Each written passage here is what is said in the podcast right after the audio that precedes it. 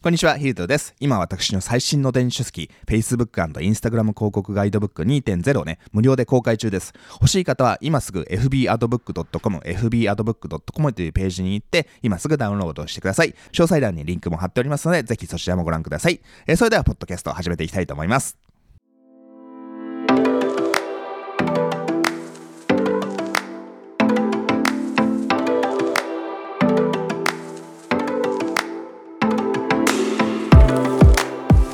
こんにちは、ヒートルフィリップ太郎です。いつも私のポッドキャストを聞いていただきありがとうございます。え、今日のテーマはですね、セールスの効果を最大限に高める方法について解説をしていきたいなというふうに思います。はいね、セールス、ね、あなたは好きですかね？まあ、セールスというのは、まあ、お客様に、まあ、一言で言えば何かしらの商品を販売すること、えー、っていうのがセールスですよね。で、やっぱそのビジネスをね、やっぱやってるからには、その商品を売らないとね、成り立たないわけですよ。ね、もちろんネット、オンライン上で、まあね、いろんな動動画を出すとか、ブログを書くとか、ソーシャルメディアに投稿するとかですね、まあいろんな情報発信活動ってあると思いますけれども、えー、最終的には何かしらのね、まあオファーをご案内するとよく言うんですけども、えー、何かしらのね、こんな、えー、商品とかこんなキャンペーンね、えこんなプログラム、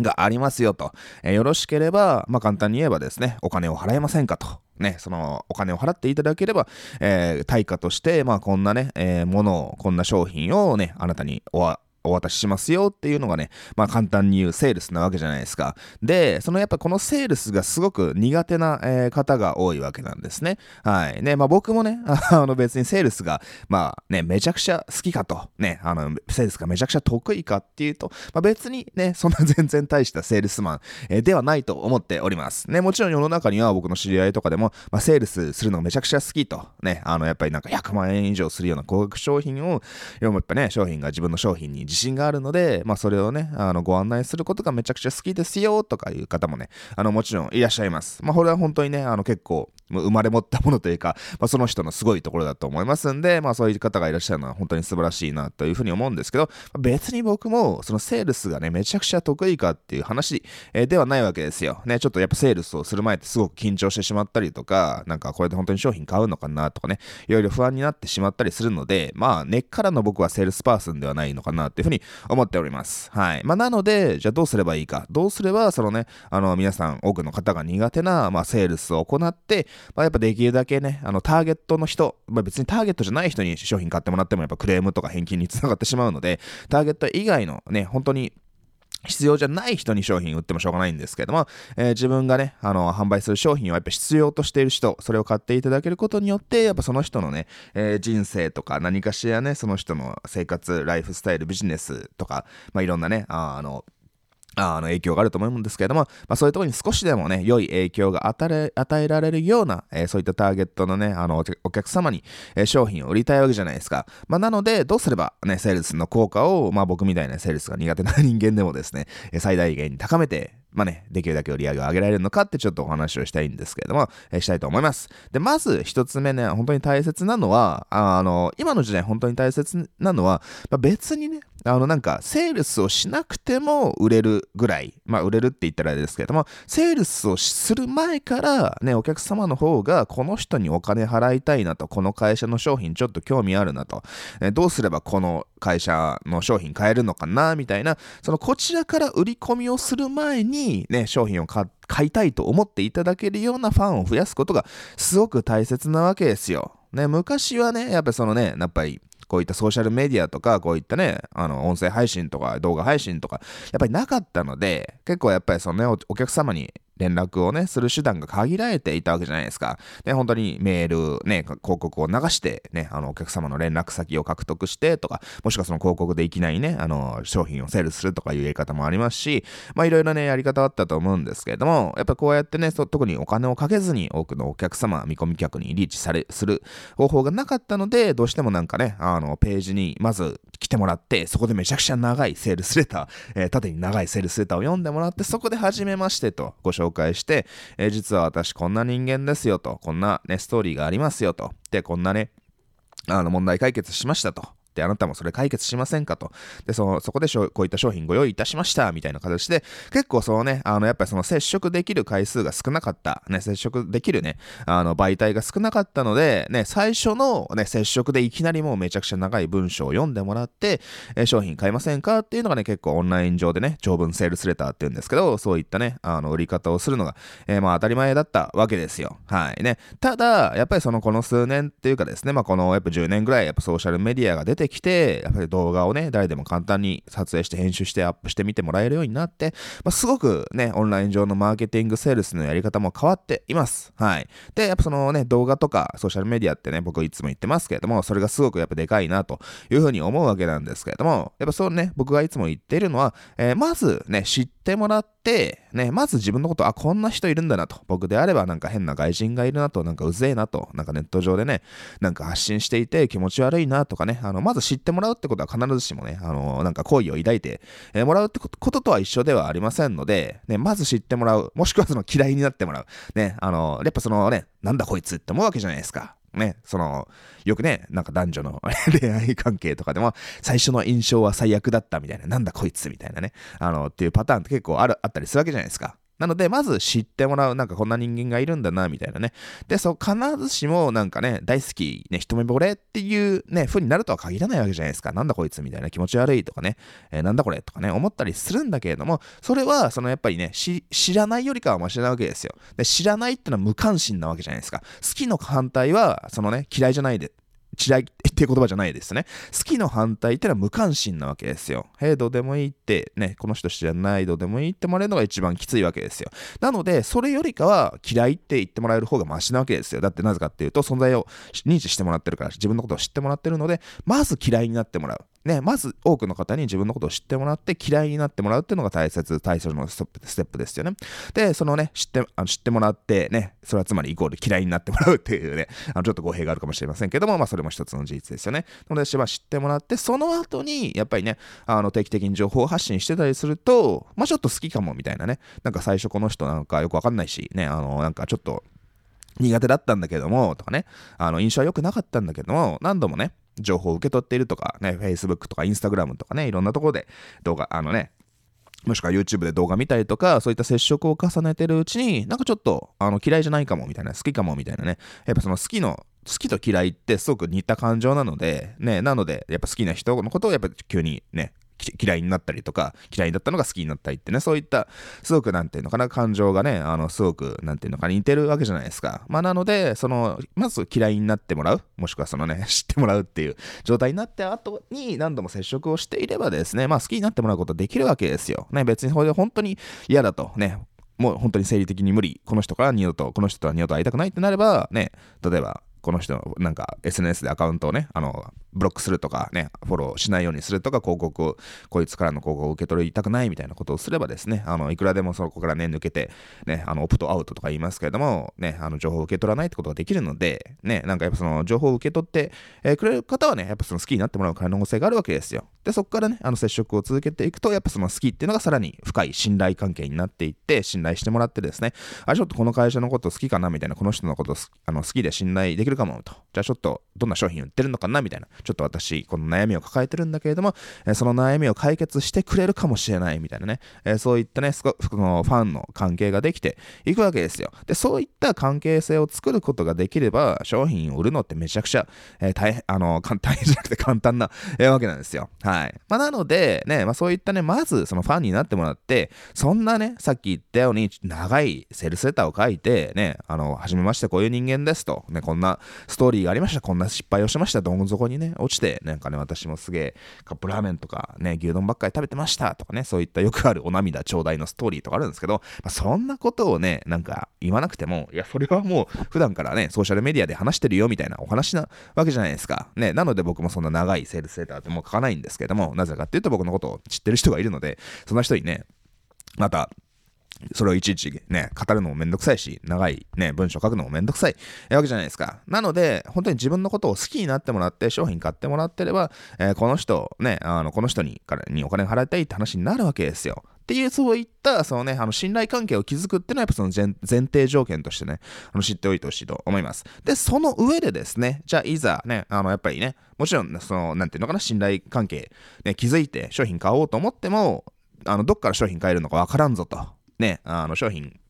を販売しなかったら売れない、えわけですよ。ね、一部の人はどうやったら買えるんですかとかね、早く売ってくださいとか連絡いただけるかもしれませんけれども、ね、あの、やっぱそれは一部の人だけですし、ね、やっぱその、ね、買いたいと言ってくださってる方がいらっしゃっても、やっぱりこちらがね、ネット上で商品を申し込めるような、お金払っていただけるような、そういった、ね、ページ提供しないと、ね、勝手になんかそのね、あの、なんか ペイパルで送金してくれる人とか、なんかね、僕らの銀行口座にお金払ってくれる人なんてね、いないわけですよ。そそもそも情報を出していない限り。っていう形で、そのやっぱりね、あの、ちゃんと信頼関係を築けた人には、やっぱ何かしらセールスをしないと、ね、ただのなんかいい人で終わっちゃうんですよね。はい。なんかその、本当にね、あのね、ただ情報発信だけしてるっていうのは、そのね、男女の恋愛関係で言えば、なんかね、何度もデートをね、していて、ね、いろいろおごってくれたりとか、まあちょっと僕男性なんで男性目線で言っちゃってすいませんけれども、その男性がね、あの女性に出会ってですね、あのデートを何度も重ねて、いつもああの、なんだ、あの、食べ物をね、おごってあげたりとか、まあいろんなね、あの、そういった、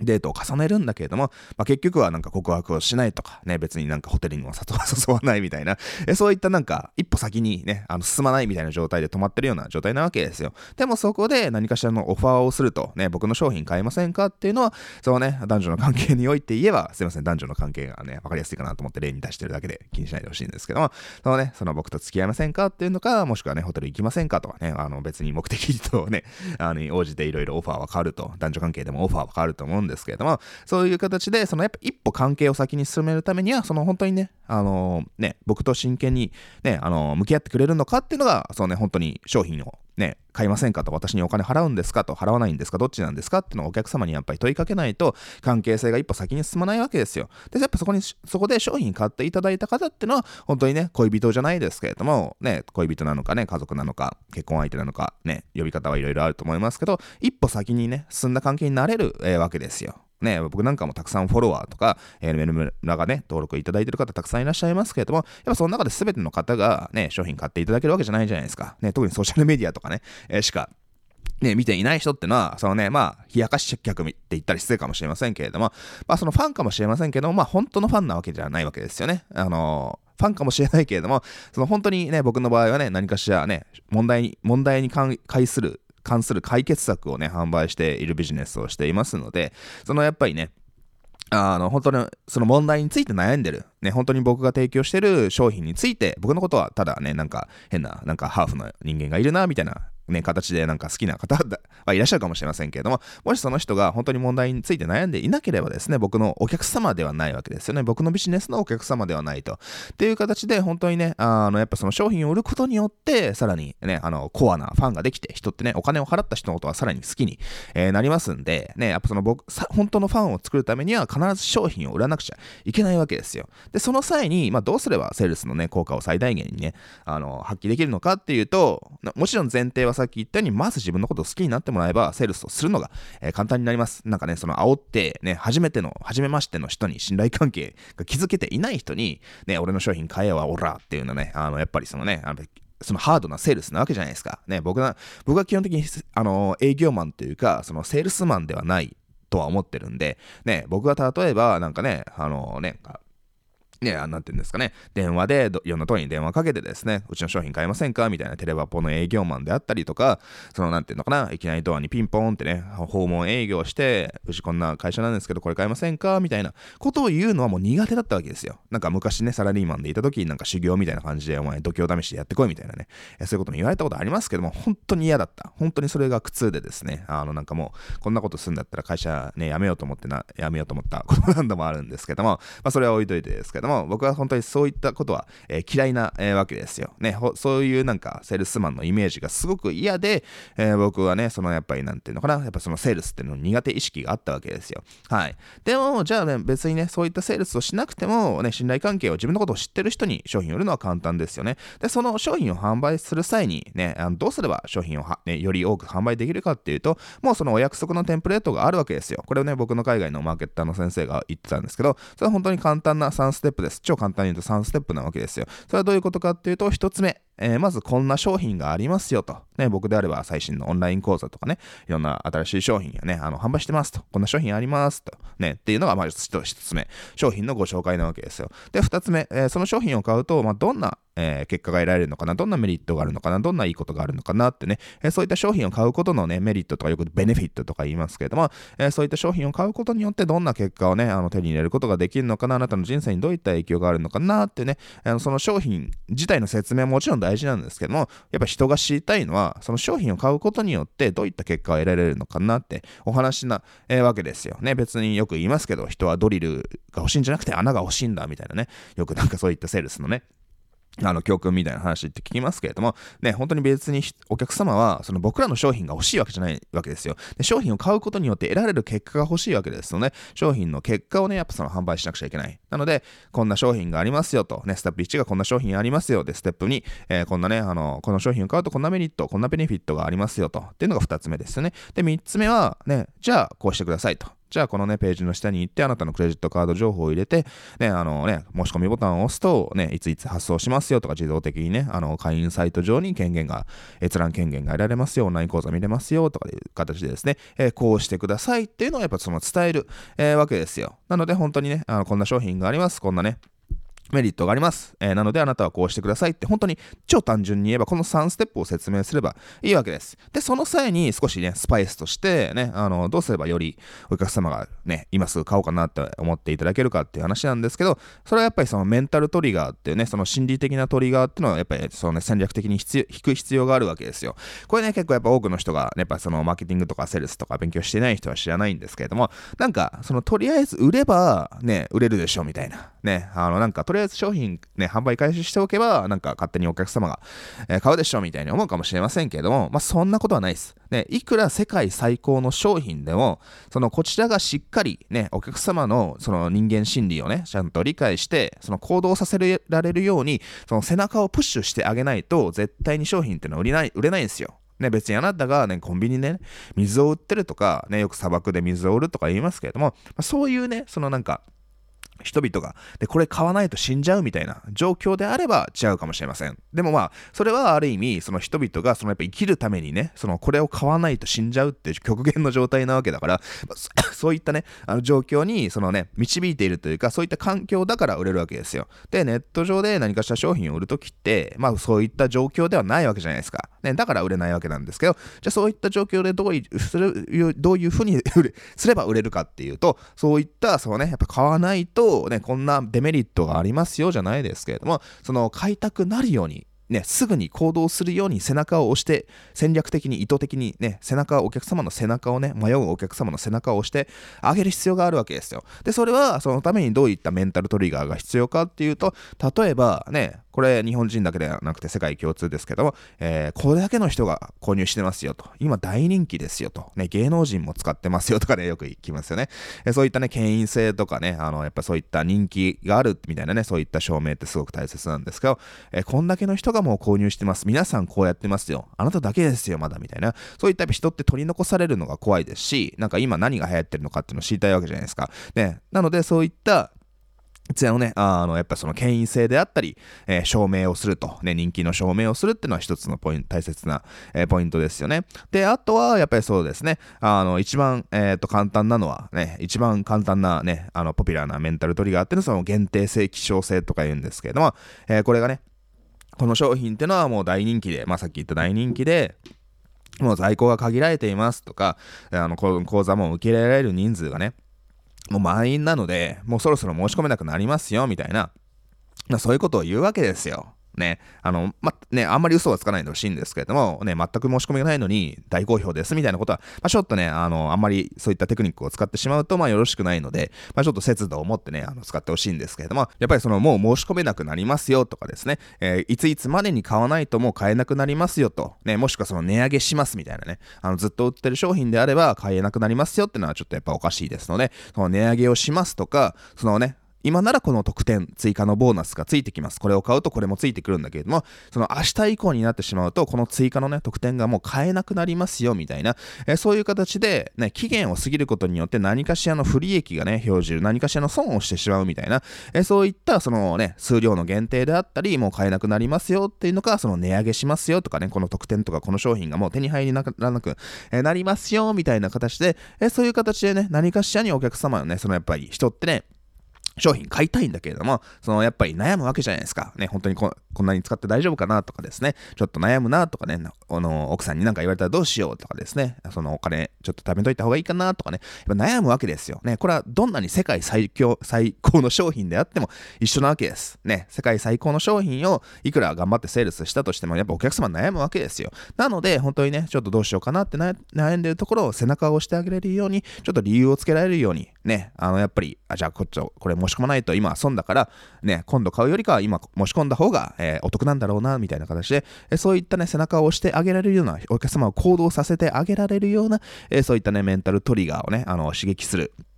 そういったね、あの、スパイスをね、自分の、ね、そのセールスの中に入れてあげるとね、よりセールスの効果を最大限にね、活用することができますので、えー、それを必ず覚えておいて、ね、セールスってのは本当にね、あの、セールスする前にまず自分のことを好きになってもらうっていうのはね、あの、できるだけ行ってほしいね、マーケティング行為大前提なわけですけれども、えー、そうやってね、自分のファンの方、ね、に、ね、自分のことを知ってる方に、やっぱセールスをする際にはですね、えー、まずこんな商品がありますよと、ね、こんなメリットがありますよ、で、こうしてくださいねっていう、3ステップでいいんですけど、まあ、その中にね、あの、本当に、